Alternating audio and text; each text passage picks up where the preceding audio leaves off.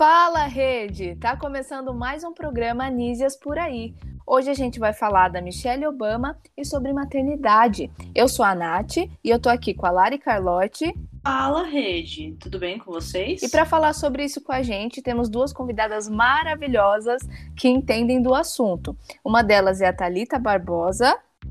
Oi, pessoal. Talita, que é desenvolvedora de software e mãe da Celina, que é a coisa mais linda do universo, gente. e também com a Ana Luísa. Opa! Nossa amiga Ana Lu, que já é da casa, que veio de obstetrícia para tecnologia e hoje é uma desenvolvedora de software maravilhosa. Vamos lá. Por mais que tenha sido conhecida por ser a primeira dama dos Estados Unidos, Michelle é mãe, líder, executiva, socióloga, advogada e uma referência mundial de empoderamento. Nasceu em 17 de janeiro de 64, passou sua infância inteira em Chicago, sempre muito dedicada aos estudos e conectada com a família. Formou-se em advocacia e construiu uma carreira brilhante em um escritório famoso, onde conheceu Obama. Um tempo depois, por sentir que faltava propósito no trabalho, decidiu trabalhar na prefeitura de Chicago pela metade do salário e também para o Centro Médico da Universidade de Chicago. Em 1992, casou-se com Barack Obama e tiveram duas filhas, Malia e Sasha Obama. Depois de se tornar uma personalidade pública, Michelle passou a equilibrar vida pessoal com trabalho e maternidade. Queria entender de você, tá? É, como que você vê esse equilíbrio, né? Essa relação de trabalho, maternidade, como é que foi para você é, começar a trabalhar como desenvolvedora e também equilibrar a maternidade? Oi, Nath. Então, foi bem desafiador. Assim, é, eu fiz uma transição de carreira bem no comecinho da minha maternidade, né? Eu estava voltando de licença uhum. maternidade, na verdade, para trabalhar quando eu resolvi mudar de área, né?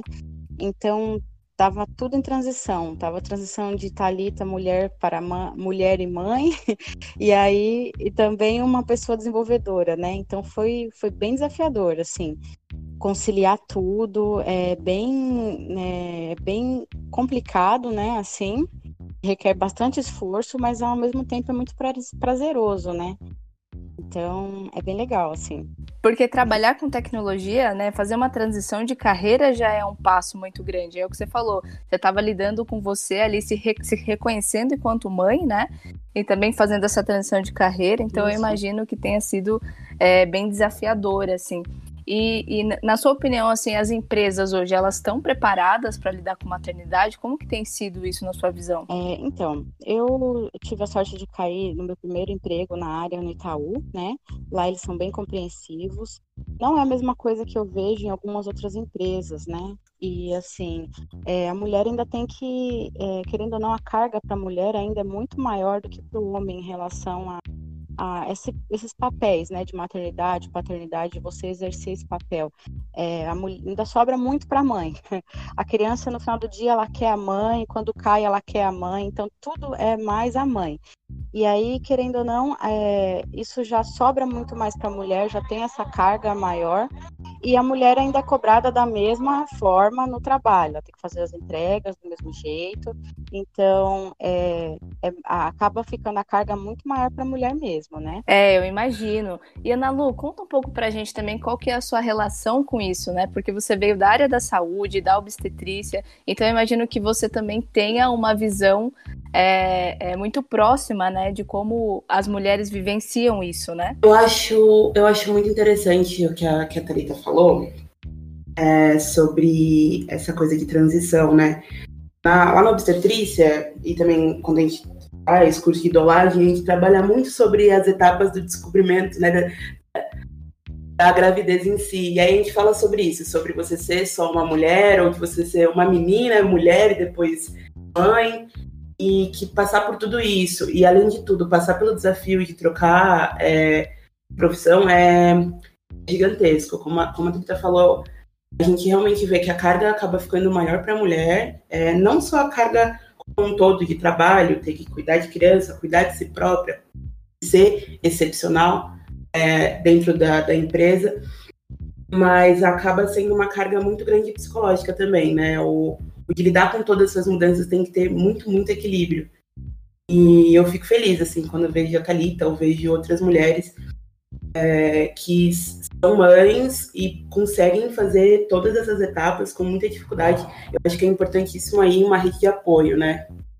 É uma coisa que, que eu não sei qual foi da Thalita, talvez ela possa falar um pouco uhum. mais, mas é essencial. Não, e esse lance da rede de apoio é muito muito legal. Inclusive, é, a Meghan Marco, né, recebeu, mandou uma carta para Michelle pedindo conselhos, né, é, em relação à maternidade, porque ela ia se tornar mãe e ela falou, poxa, eu quero pedir conselhos para ela, que é uma referência é, de maternidade, de mãe, de mulher, enfim. E a Michelle responde essa carta com muitas dicas e, e é, com muitas com muitas dicas para ela que seria mãe de primeira viagem, né? E, e, ela conta muito sobre a relação que ela tem de maternidade no livro, na biografia dela, Minha História, né? E a Lari acho que é uma grande fã desse livro. Eu queria que você comentasse, então, Lari, o que, que você mais se encantou no livro? Qual que foi a passagem que mais te marcou, assim? Sim, eu sou muito fã da Michelle Obama é, há bastante tempo.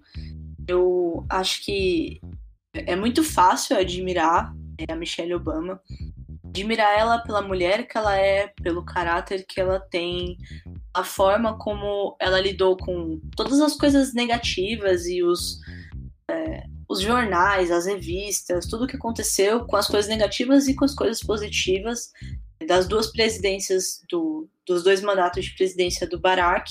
Também a, admirar como ela conseguiu criar duas filhas, mulheres maravilhosas, pela fase de adolescência, vivendo na Casa Branca, é, como ela conseguiu conciliar a carreira, é, carreira dela desde o começo, os estudos, desde a escola, numa época onde ela se cobrava muito, ela sempre muito clara é, sobre o quanto ela se cobrava, né?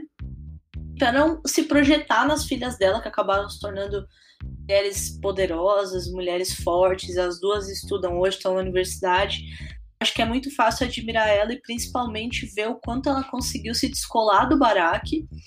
É, não ser vista só como primeira dama e sim ser vista como Michelle, nem Michelle Obama, mas Michelle, é, a mulher que conquistou tudo que ela conquistou muito antes de ter conhecido Barack. Ela já estudava em Harvard, ela foi chefe do Barack, inclusive. Ele foi fazer um estágio numa firma de direito em Chicago. Então, assim, ela já era muito forte, muito empoderada, muito boa, muito inteligente antes dele. Não foi ele que fez ela, né? Ela seria forte, seria uma mulher é, maravilhosa do jeito que ela é, tendo ou não tendo ele na, na vida, como marido. Então, eu acho que isso é uma das coisas que mais me impressiona sobre ela. E uma das coisas que eu acho mais legal assim sobre ela é no livro que ela escreve. O livro chama Minha História. É uma é um livro de depoimento muito bonito. É, super recomendo para vocês. Inclusive vai sair agora dia 6 de maio no Netflix um documentário sobre esse filme um documentário produzido por uma outra mulher chamada Nadia, uma mulher negra diretora de cinema. Então esse documentário aí vai sair no Netflix, quem puder assistir, ele conta o tour que ela fez por muitas cidades dos Estados Unidos para promover esse livro que saiu acho que 2017, 2018, não lembro muito bem. Ele chama Minha História. É, no livro, uma das coisas que ela conta é que ela sempre teve vontade de ser mãe maternidade era uma coisa muito forte para ela desde quando ela era pequena. Que ela pedia para que a mãe tivesse outro filho, para que ela pudesse cuidar e criar essa criança, né? E a mãe não queria ter outro filho. E ela chega a contar que ela até pensou em roubar os anticoncepcionais da mãe para ver se ela engravidava. Então, de tanta era a vontade que ela tinha de ser mãe. É, e eu acho muito legal porque ela chega a dizer depois em entrevistas, é, depois do segundo mandato do Barack, e algumas pessoas falavam para ela que estavam decepcionadas porque ela é uma estudante, né? ela é uma mulher negra, uma Ivy League student, ou seja, ela se formou numa das oito melhores universidades do mundo, são as Ivy Leagues, e algumas pessoas achavam que ela meio que estava jogando fora essa oportunidade, né, que ela cavou para poder dar conta da maternidade. E ela sempre deixou muito claro que apesar dela ser primeira dama, apesar dela ser essa advogada brilhante, formada em Harvard e tudo mais, o primeiro trabalho dela e a primeira prioridade sempre seriam é, as filhas dela e seria a maternidade e a família. Então ela estava disposta, se fosse necessário, a abrir mão de todas as outras coisas para poder criar bem as duas filhas. É, isso eu acho muito legal, ela se posicionar dessa forma. Eu acho que foi uma das coisas que mais ajudou a moldar o caráter das duas filhas dela, obviamente, né, vendo essa mulher poderosa, tendo essa mulher como mãe, esse tipo de, de cabeça, esse tipo de pensamento, é, eu acho que é muito fácil ser inspirada e por isso esse é um dos motivos pelos quais eu tanto admiro a Michelle. Eu, eu acho interessante esse diálogo que você fez, na verdade, sobre como ela aponta no livro, né? As pessoas acabam aparecendo desapontadas quando eu falo, né, da, da que, eu, que, a minha profissão número um é a maternidade, é, é tá dentro disso. Eu acho que isso é, é muito claro, a gente vê o movimento é mundial como um todo e é importantíssimo de, de, de equalizar os direitos entre mulheres e homens. Então a gente vê até cada vez mais mulheres mesmo falando, não, eu não quero maternidade, não, isso atrapalha o trabalho, coisas do tipo. E, e que a gente tem que pensar numa visão também de, de questão de que a, a Michelle era uma mulher negra e que isso por muito tempo, historicamente, foi negado às mulheres negras. Elas nunca tiveram o momento de realmente se dedicar à maternidade. E eu fico muito feliz, é, como a, a Thalita falou, é, a gente está cada vez vendo mais as empresas é, abrindo esse espaço, né? Abrindo espaço para que as mulheres, como um todo, possam trabalhar e também tenham um momento com, com a família, que também possam cuidar disso. E que eu acho incrível, eu acho incrível e eu acho importante ver isso, que a gente está num movimento que a gente tem que entender que a liberdade é de todo tipo. A gente tem liberdade da mulher que quer parar a, a parte da vida dela para realmente dedicar a, a criação e gestação de, dos filhos, e também a mulher que conciliar, ou que deve, precisa conciliar também aquela que também não, não, quer nada, sabe? É importante que, que a gente veja isso. Acho que a Michelle contou muito bem é, essa, essa necessidade. Eu, ah, eu acho ela incrível. É, eu também queria pegar um gancho aí no que vocês estão falando sobre isso. Eu acho, acho um tema super válido. A gente tem que tratar isso mesmo, assim, abertamente, porque não tem problema nenhum você virar e falar: eu quero ser mãe, a missão da minha vida é só ser mãe. Não tem problema você fazer isso, ter essa escolha.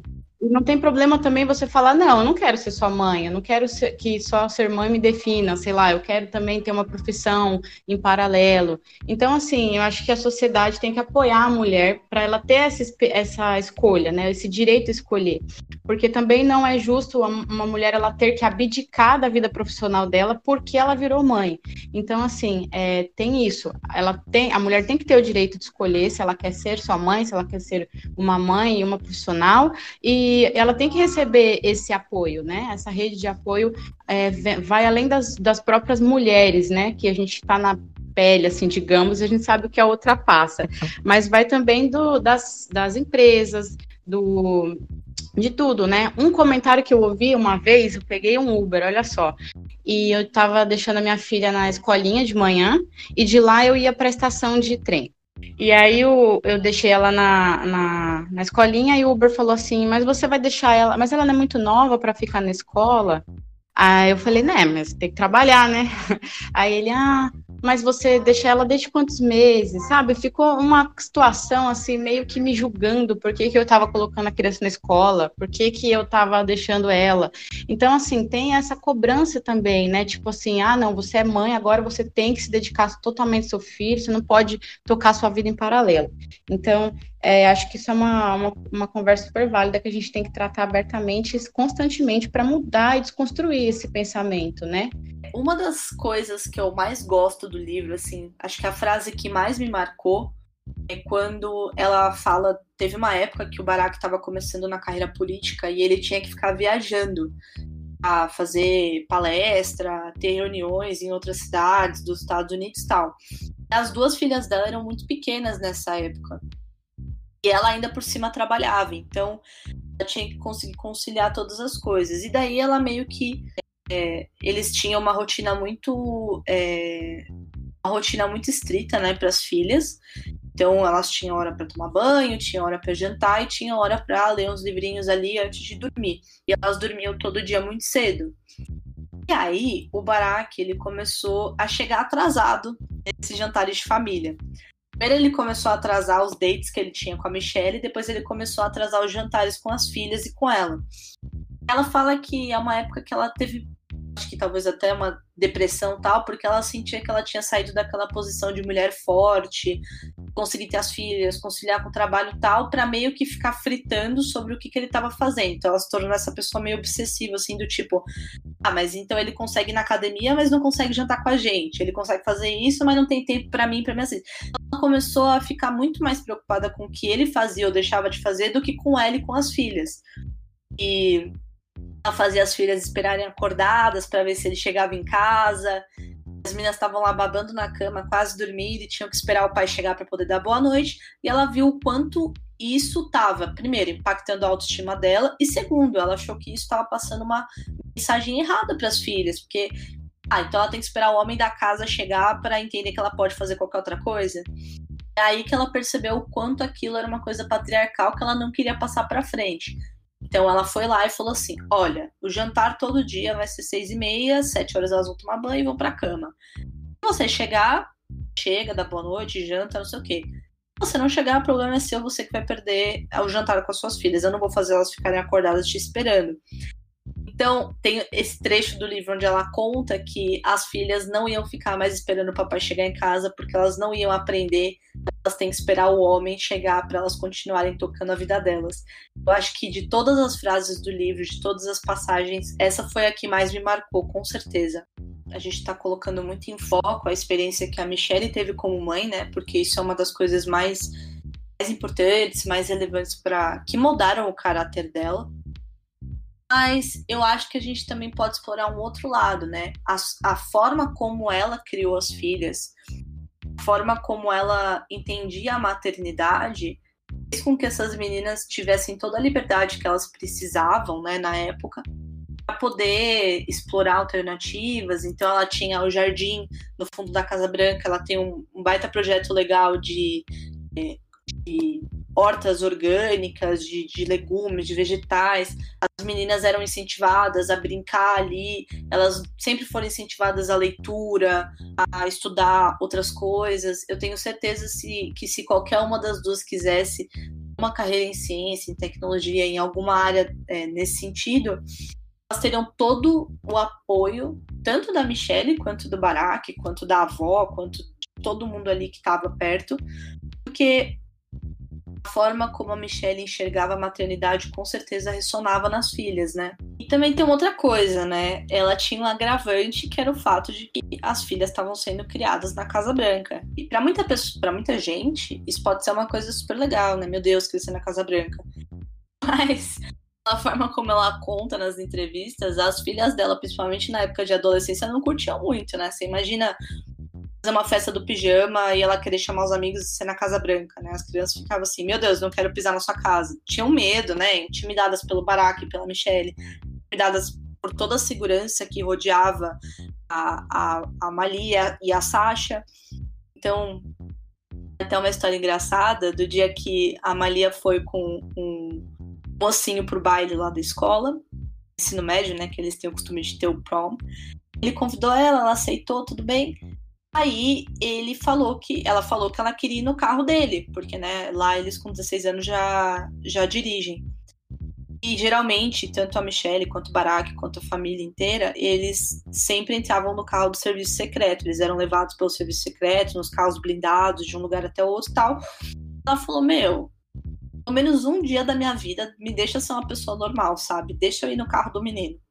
Aí foi um nossa, foi um negócio, teve que ligar pro chefe de segurança, de comunicação, não sei o quê, aí passa a placa do carro, aí não sei o quê, aí vê o CPF do menino, aí vai fazer background check, ver se os pais, quem são os pais, quem não sei o quê, não sei o que lá, beleza, conseguiu. A menina entrou na Casa Branca, imagina o coração dessa criança de 16 anos, como é que tava, né? Desespero. E ainda tem, a Michelle ainda falou para ela, tipo assim, olha, fala pro carro dele tá limpo, viu? Não pode ter nada, porque na porta os carros, eles têm cachorros que cheiram os carros para ver se não tem droga, enfim. Puta bafafá. Tudo isso para dizer que essa foi a forma como ela foi pro, pro prom. E ainda foi seguida, o carro do menino foi seguido por três carros do serviço secreto, cheio de homens armados, homens e mulheres armadas. Meu Deus. Então, é, à medida do possível, ela tentava tornar a vida das filhas dela o mais próximo à normalidade. É, e aí eu te pergunto, Talita, como que a gente, aqui dentro do nosso mundinho, né, fora da presidência dos Estados Unidos, a gente pode beber um pouco da fonte da Michelle e apoiar mais as nossas filhas, as nossas sobrinhas, é, as nossas primas, as nossas irmãs e as outras meninas que estão no nosso círculo ali de nos nossos círculos sociais, é, para que elas sejam livres e para que elas sintam que elas têm todas as escolhas e que elas podem é, seguir outros caminhos e ter novas curiosidades e quem sabe se aproximar de uma área de ciência e tecnologia. Olha, eu fui criada por uma mãe solteira, né? Então eu não tive uma presença paterna assim na minha vida constante. Então eu aprendi desde cedo que a gente tem que se virar, a gente tem que correr atrás. A minha mãe sempre me deu o melhor exemplo, foi ela, né? Ela não, eu não precisei seguir muitos exemplos fora de casa. Eu já tinha um exemplo dentro de casa que era sair cedo, chegar tarde, e ela depositava muita confiança em mim, muita responsabilidade pelo fato de ela me deixar sozinha a maior parte do tempo. Então eu tive que eu, eu, eu cresci sabendo que eu tinha que honrar isso, que eu tinha que retribuir isso de alguma forma no futuro. E isso é uma coisa que pega para mim até hoje, assim, eu vou fazer, eu penso sempre no que minha mãe vai pensar. Então, assim, é, eu tento passar isso para a Celina, assim, eu, eu, tento deixar ela independente, tento fazer com que ela cresça uma criança independente, não, não é, 100% assim, sabe, eu dou, fico um pouco em cima também, tomo aquele cuidado de mãe, porque a gente sabe que é assim mesmo. Mas eu tento deixar ela o mais solto possível para ela descobrir as coisas, para ela é, estimular esse lado do curioso dela também, para ela seguir o que ela quiser, né, no futuro. E acho também que você empoderar a criança desde nova, assim, é, para ela saber que ela pode fazer o que ela quiser, que independente do que ela escolher fazer, ela vai se dar bem, só, só precisa ela se dedicar. Então, eu acho que é essa a lição que eu tento passar para ela.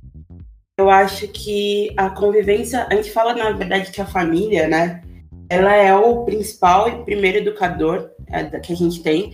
Apesar de que, como a Thalita falou, as pessoas é, entram na, na escolinha, na escola muito cedo, ainda é a, a família o principal educador é, como um todo, né? Ele não ensina matemática, física, mas ele vai ensinar você o que é certo, o que é errado, o que é para mim, o que não é para mim. Eu acho que a convivência que a família pode dar como um todo, né? Não só família sanguínea, mas as pessoas que frequentam a casa, as pessoas com que a gente se espelha, é, elas são cruciais, né? A questão de incentivar. Eu, a, da fã da família dela, eu lembrei da, da minha família.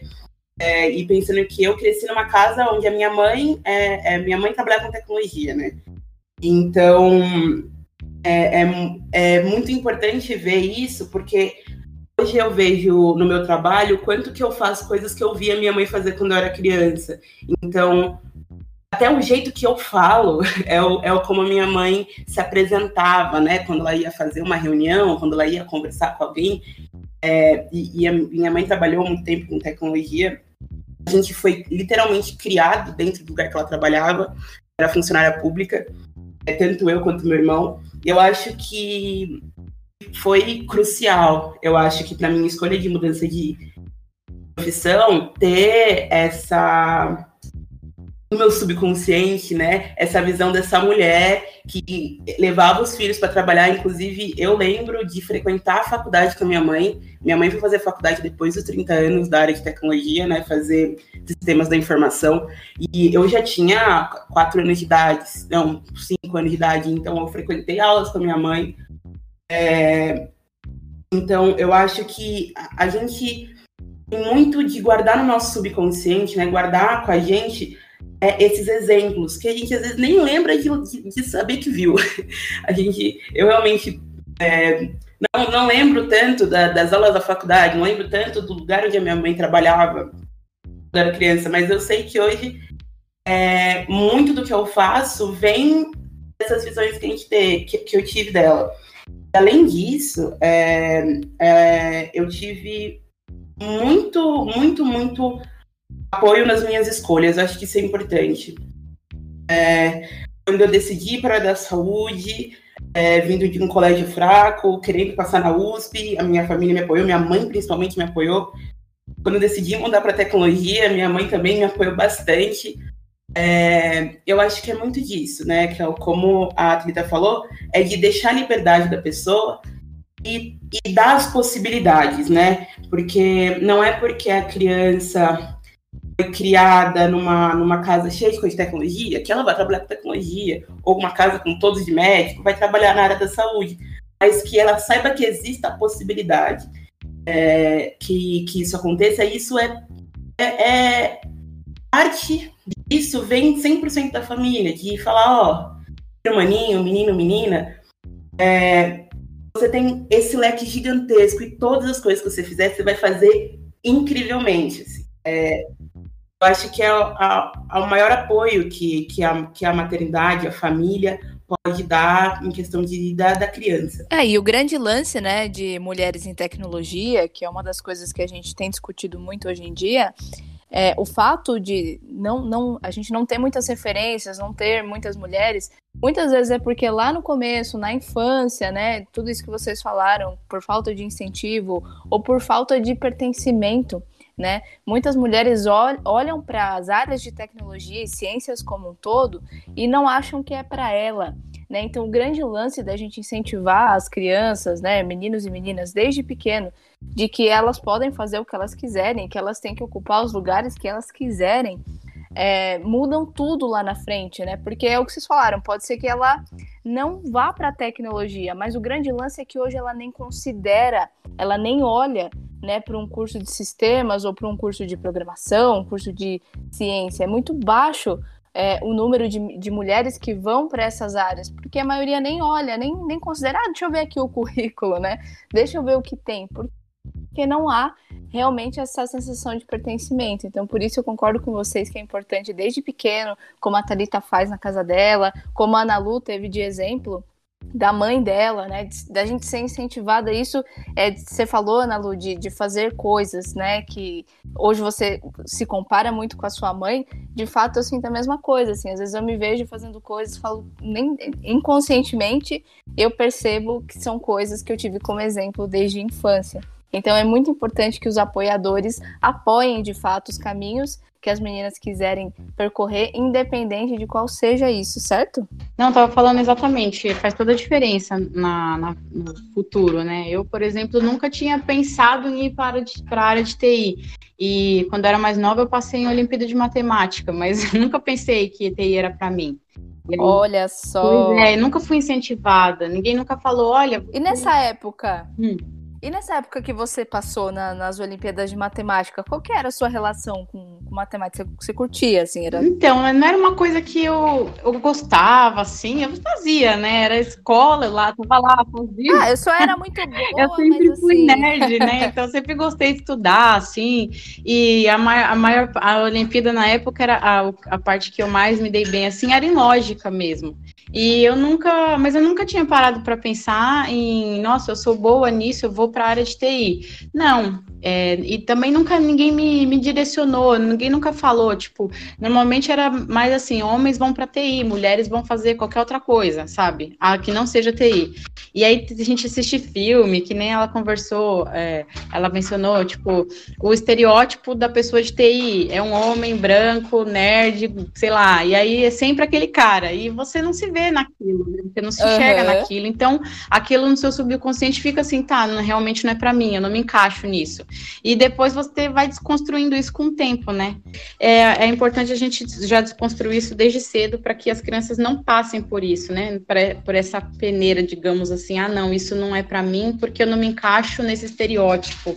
Então, esse estereótipo tem que ser lançado por terra, assim. Uma das coisas, pessoal, que eu acho legal da gente citar, tem algumas pesquisas já que estão sendo feitas é, sobre STEM ultimamente, que falam como que o comportamento de pais e de mães é, em relação à confiança da criança, com relação à forma como eles nutrem é, fatores que não são necessariamente ligados à ciência e tecnologia podem fazer com que as meninas performem melhor na escola em matérias de exatas, em matérias de humanas, em matérias de biológicas.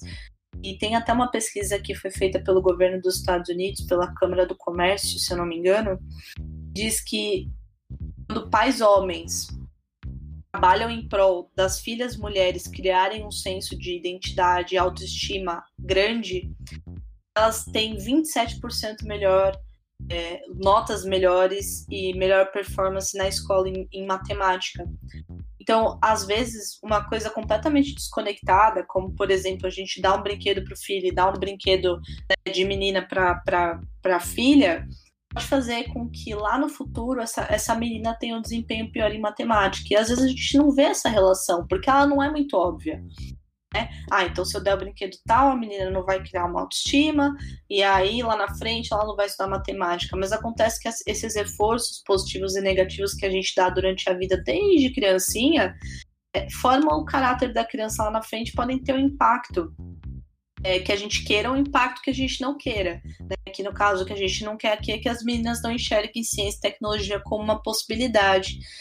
É, a Michelle e o Barack, é, como já foi citado, eles faziam tudo para que as filhas se sentissem dentro da normalidade. Tanto que teve uma época que a Sasha, teve uma época que a Malia, que é a filha mais velha deles, ela arrumou um emprego desses empregos que adolescente nos Estados Unidos arruma, né? Que é meio que meio período, paga um pouquinho, não sei o quê. E ela foi muito criticada, a Michelle foi muito criticada, porque, meu, como assim? Sua filha, né? Filha do presidente, tá trabalhando aqui nesse emprego, meia boca e tal. Ela falou, cara, elas são adolescentes normais, elas têm que passar por isso, não é porque elas são filhas do presidente que o dinheiro, tipo, a fama e o dinheiro do pai a fama e o dinheiro delas, elas têm que ser donas do próprio nariz, elas têm que aprender as coisas como qualquer outro adolescente. Eu acho que esse tipo de visão é a minha opinião, mas eu acho que esse tipo de visão sobre a criação dos filhos e sobre tentar levar eles o mais próximo da realidade é, é, o que pode fazer lá na frente a diferença entre a menina se sentir confortável para escolher uma faculdade de ciências da computação e não uma faculdade de artes ou de publicidade ou de qualquer outra coisa que geralmente é atrelada à mulher. É... Eu acho que é...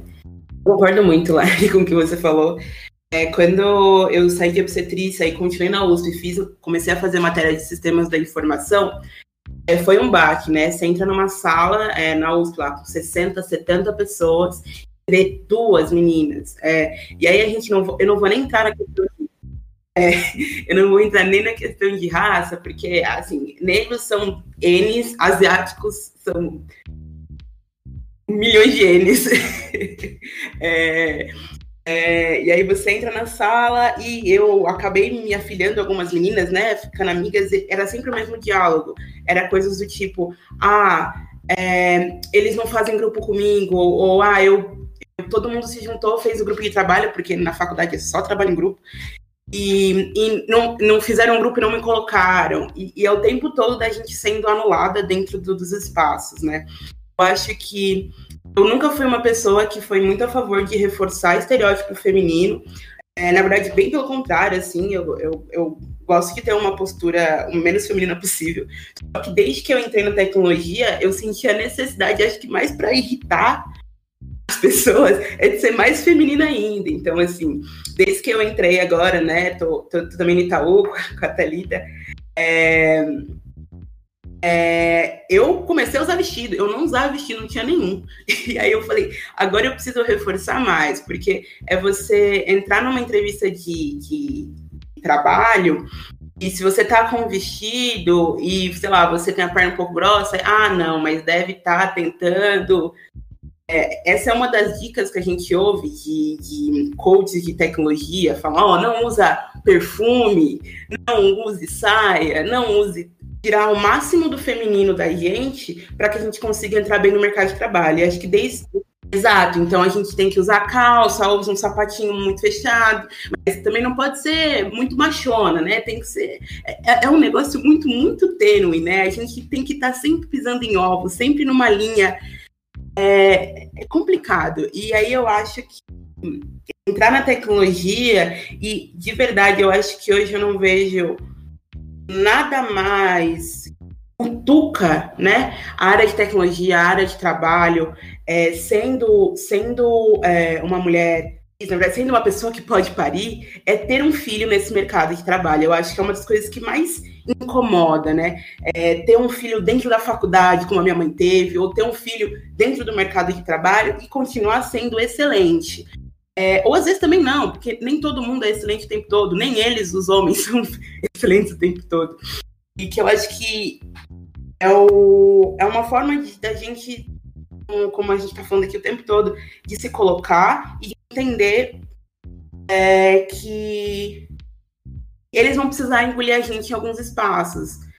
É, e eu acho isso incrível. E eu acho que parte de você conseguir criar uma filha, principalmente nesse mundo, é, a trabalhar com tecnologia, se ela tem alguma afeição com a área, que você conseguir incentivar, você conseguir dar uma visão realista de como são as coisas, assim. Eu acho que o que a Michelle fez de bom é que ela nunca escondeu a realidade das filhas. Então, com certeza tiveram momentos ali na Casa Branca, algumas situações tipo essa do, do baile, do ensino médio, as filhas dela se incomodavam com o fato de ter todo aquele chamariz, de ter o serviço secreto, de ter o papo, os paparazzi, de não conseguir ter uma vida adolescente normal. E provavelmente rolaram alguns papos entre elas e, e, os Obamas, né, o pai e a mãe, tipo, olha, sim, não é o que você queria, não foi uma escolha sua, infelizmente, esses são os impactos do trabalho do seu pai, a gente é muito, tem uma visibilidade muito grande, mas a gente vai fazer o possível para que isso seja mais próximo da normalidade. E tanto que ela disse que a maior preocupação que ela tinha quando o Barack foi eleito era com a exposição que ela estava dando para as filhas, né? O que eu estou fazendo com as minhas filhas, né? Porque ela não viu isso com bons olhos, toda essa exposição. Ela não tinha uma visão tão encantada do marido se tornar presidente como algumas pessoas teriam. Ela fala abertamente sobre isso no livro. Eu acho que hoje a gente tem, se a gente quer criar meninas para um futuro de tecnologia, para um hoje, né, não só para um futuro distante, mas para o hoje, para o amanhã, se a gente tem, eu tenho uma irmã, por exemplo, de 17 anos que está no terceiro do ensino médio para escolher uma faculdade, talvez a melhor forma que a gente possa ter de incentivar aquelas que queiram ir para a tecnologia seja justamente a gente mostrar que as coisas não estão perfeitas, que o mercado não está perfeito ainda tem muitas coisas que estão no caminho de serem consertadas, ainda existe muito, é, muito machismo, ainda existe muito racismo, muito sexismo e todos os outros ismos que estão por aí. Mas a gente está começando a conquistar nosso espaço, né? A gente está tentando conquistar nosso espaço há mais de 200 anos em tecnologia, mas a gente está ficando pé. Temos aqui hoje duas meninas maravilhosas que também são inspirações para mim, tenho certeza que para Nath e vice-versa. É, eu acho que trazer essa visão realista das coisas, não embelezar muito, tipo, ah, mulheres, nananã, porque claro que tem os lados negativos, e a gente vê muito em comunidade de mulheres essa, esse papo muito em torno dos problemas que as mulheres sofrem, a gente sabe que é uma realidade. É, a gente fez uma pesquisa aqui na Mastertech em Nízia, é, há mais ou menos um mês e meio, onde a gente abria uma caixinha para as pessoas, homens e mulheres, mandarem qual era a realidade deles ali no mercado de trabalho, a vivência deles. A gente teve muitos depoimentos de meninas que contavam histórias absurdas assim que aconteceram no mercado de trabalho, missões injustas, enfim, coisas desiguais de salário, mas a gente também teve muita gente que mandou coisas positivas, é, que falou que, nossa, agora que eu escrevi eu percebi que eu tô numa equipe maravilhosa. Então, assim, a gente vê que as coisas estão começando a mudar. E eu acho que o papo tem que ser muito mais por aí que dizer assim, não, vai para tecnologia porque vai ser fácil, o mundo tá ótimo, são tudo flores. É, eu acho que essa é uma coisa que a gente pode ver muito da fonte da Michelle. E, estando numa situação onde ela tinha tudo para embelezar criar duas filhas que se arraigassem na imagem do pai para se promover, ela fez justamente o contrário incentivou cada vez mais que elas tivessem as próprias vivências, que elas construíssem a própria identidade, não só afastadas da imagem do, do Obama, mas do Barack, mas também afastadas da imagem dela e também afastadas da imagem uma da outra, que elas olhassem para si mesmas para refletir, para entender quem elas eram, o que, que elas queriam conquistar na vida, o que, que elas queriam conquistar no mundo. E eu acho que eles deram muita liberdade para que elas escolhessem o caminho que mais fazia sentido para elas. E eu tenho certeza, né? Eu não tenho filhos, mas eu tenho certeza que talvez seja uma das maiores dificuldades da maternidade, que é você saber dosar o quanto você puxa e o quanto você deixa correr. É... um jogo, né? E a minha sensação é que ela teve muito sucesso nesse jogo. Óbvio que não sem alguns percalços, mas ela conseguiu é, lidar muito bem com isso. Uhum. E é posicionamento também, né? Você tem que se posicionar. Não adianta só você falar é, dos seus antepassados e do, do, futuro que você deseja que o futuro seja melhor para as outras gerações, se você não se posicionar agora, se você não quebrar esses paradigmas agora. Eu sou mulher, sou da área de TI, vou me posicionar como uma mulher da área de TI, como uma mãe Exato. da área de TI. É, tem uma história muito legal que a, a Michelle, ela, eu não lembro se ela conta no livro, se foi em algum, algum depoimento, mas é, ela conta que quando nessa fase do Barack ficar viajando muito para fazer campanha, não sei o quê, tava com as duas filhas, a Sasha ainda era bebê e ela não conseguia encontrar uma babá para Sasha a tempo e ela precisava fazer uma entrevista de emprego. Ela levou a Sasha na entrevista de emprego. Aí chegou lá, o o, cara, a mulher que tava contratando, olhou assim para ela, tipo, estranho, né? É, como assim? Não, não, não sei lidar com essa situação. Ela falou assim: olha, essa é a minha vida, essa é a minha situação no momento e essa é a minha prioridade. Se você quer me contratar, você vai ter que me contratar assim, entendendo que isso é prioridade para mim, e você vai ter que me contratar flexibilidade, porque eu preciso de flexibilidade para poder cuidar das minhas filhas. Se não for assim, não, não faz sentido para mim. Ela foi contratada. E talvez no nosso contexto aqui de Brasil, de São Paulo, de outro estado tal, isso ainda aconteça, né? É, a gente tenha pessoas que tenham que ir com as filhas para uma, uma entrevista de emprego, ou a gente tenha que nutrir essas meninas para entender que as coisas não são tão preto no branco e cada pessoa tem a sua vida, que esse tipo de coisa acontece e treinar essas meninas para que elas saibam lidar com esse tipo de situação. Quando a gente fala de apoiadores na vida de uma menina, a gente não está falando só da mãe e do pai, principalmente da mãe, né? Porque a carga emocional sempre cai em cima da mulher, da criação dos filhos. A gente está falando de apoiadores para essa menina, a gente está falando de, de amigas, de primas, de primos, de avós, tios e tias, pessoas conhecidas está falando de você ir no evento e conhecer uma menina, e aí quando abrir uma vaga no seu time você chamar ela. Eu acho que a forma como a Michelle apoiou ela, as filhas, né? A forma como ela se posicionava com relação à maternidade, é, se a gente leva isso para um espectro de rede, a gente tem uma série de mulheres que a gente encontra no meio do caminho naturalizam maternidade, que naturalizam uma mulher que escolhe a maternidade em detrimento do trabalho, ou trabalha em detrimento da maternidade, ou escolhe os dois e quer fazer os dois ao mesmo tempo, a gente começa a criar um ecossistema de pessoas cada vez mais empáticas, um ecossistema de pessoas cada vez mais capacitadas mentalmente, emocionalmente, é, para lidar com, é, com, com essas meninas, essas mulheres que vão entrar no mercado de trabalho, e mais, a gente consegue capacitar essas meninas para terem uma visão realista delas mesmas e para entenderem que elas não precisam fazer as escolhas que as pessoas fariam.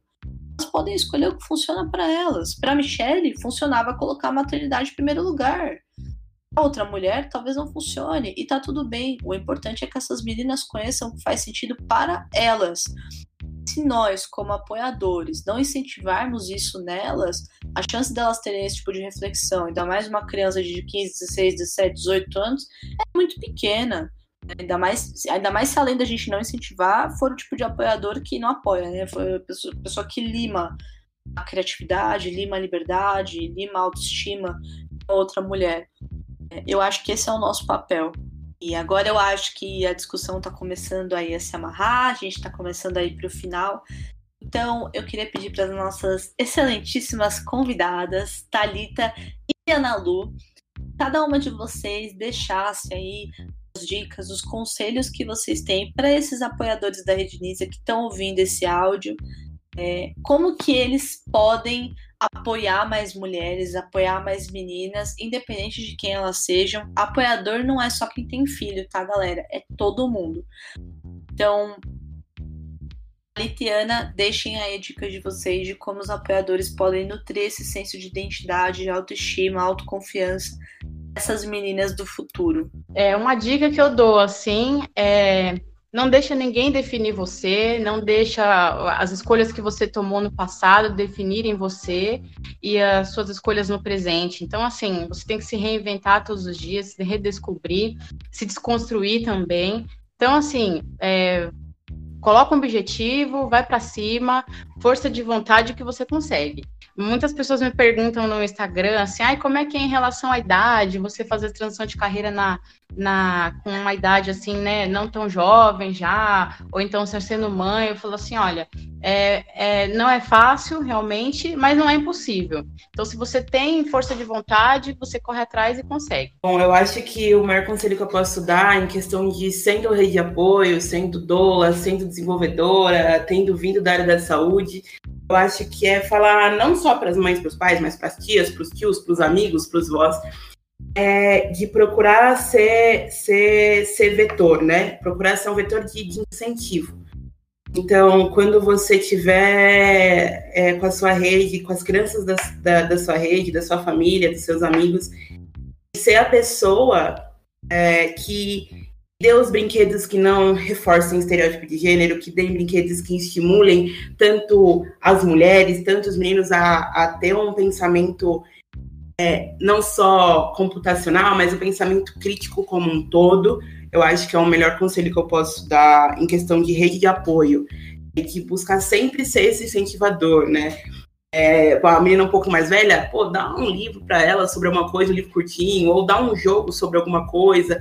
Também dê videogame para as meninas, entendeu? Dê um, sei lá, você mãe, você pai, dá um PlayStation 4 para criança.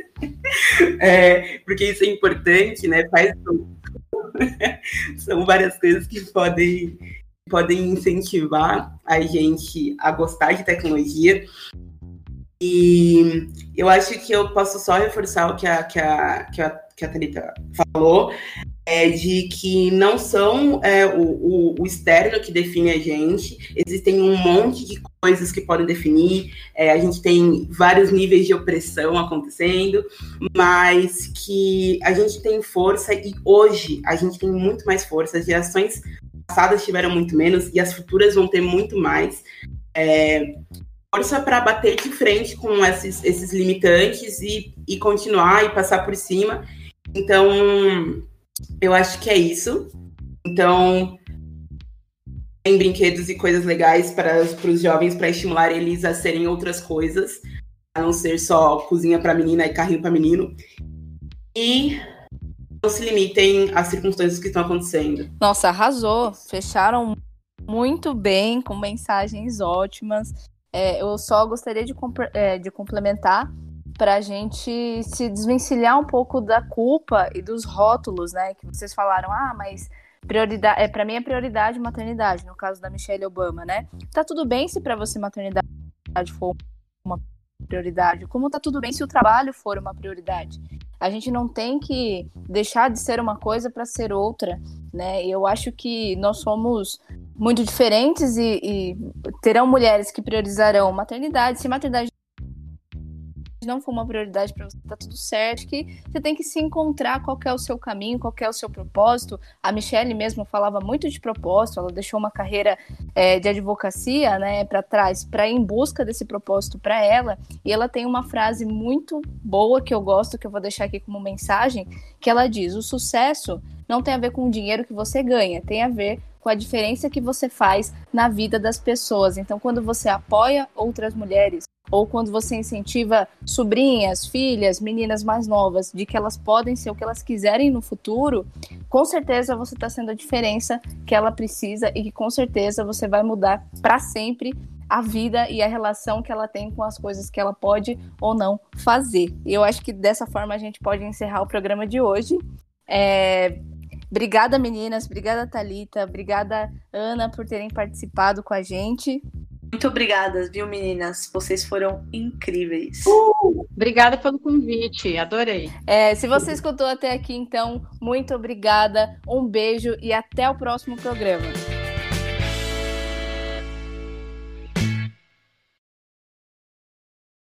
Esse podcast foi produzido pela Mastertech.